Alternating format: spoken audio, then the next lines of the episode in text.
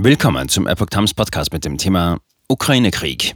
Kevin Kühnert verlässt Twitter nach Panzerdebatte. Stimmung kippt. Ein Artikel von Reinhard Werner vom 13. September 2022.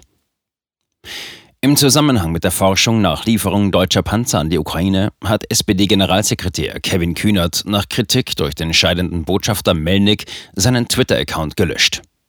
Unterdessen kippt die Stimmung beim Thema Russland-Sanktionen.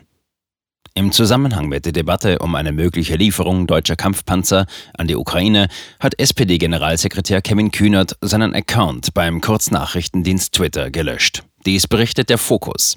Zuvor hatte der scheidende ukrainische Botschafter Andriy Melnik Kühnert wegen seiner zurückhaltenden Position in dieser Frage scharf kritisiert.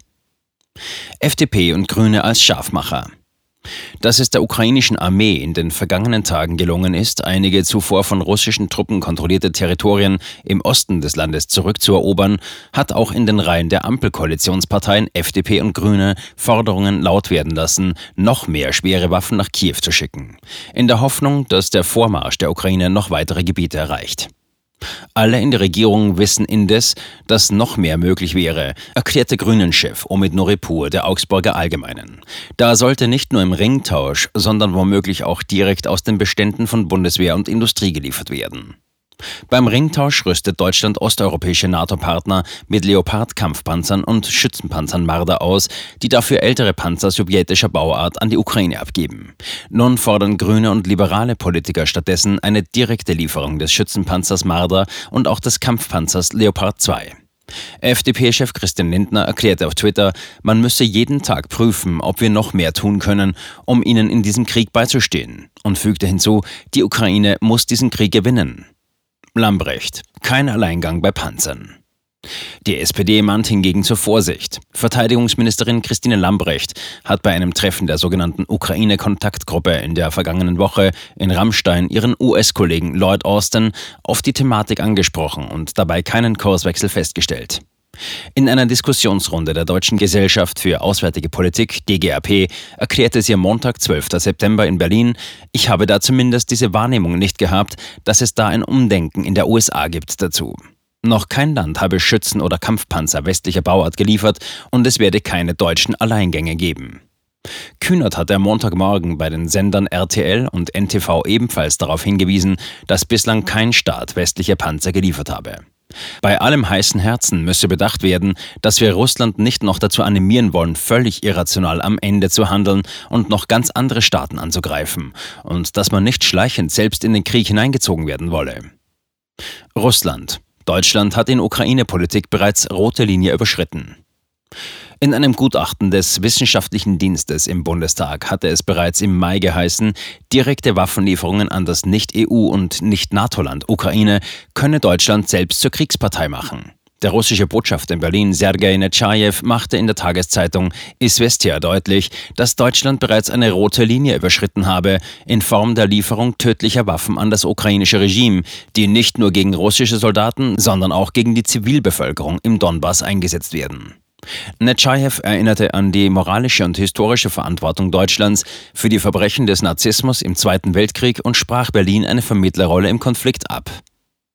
Kühnert. Twitter schafft verzerrte Wahrnehmung von Wirklichkeit. Der am 14. Oktober aus seinem Amt scheidende ukrainische Botschafter in Berlin, Andriy Melnik, kritisierte demgegenüber auf Twitter die katastrophale Verweigerungspolitik der SPD und der Ampel, die Ukraine ausgerechnet in diesem kritischen Moment militärisch im Stich zu lassen. Dies werde verheerende Folgen für die Zukunft haben. Melnik schloss seinen Tweet mit Meine Güte, Kevin Kühnert. Kühnert erklärte daraufhin seinen Rückzug aus dem Kurznachrichtendienst, dessen Diskussionskultur zu Fehlschlüssen und Irrtümern in politischen Entscheidungen führe. Das scheint für meine politische Arbeit gerade nicht das richtige Medium zum Senden und Empfangen zu sein, sagte der SPD-Generalsekretär im Videointerview mit dem Redaktionsnetzwerk Deutschland, RND. Zudem habe er bei sich selbst festgestellt, dass er eine verzerrte Wahrnehmung von Wirklichkeit habe, wenn er zu viel Zeit auf Twitter verbringe. Schützenhilfe bekommt Melnik von Christian Rickens im Morning Briefing des Handelsblatts, in dem dieser die Frage aufwirft, warum die Ukraine keine Panzer bekommen dürfe, wo man doch wolle, dass die Ukraine ihr Territorium zurückerobert, so wie es in diesen Tagen ja durchaus eindrucksvoll geschieht.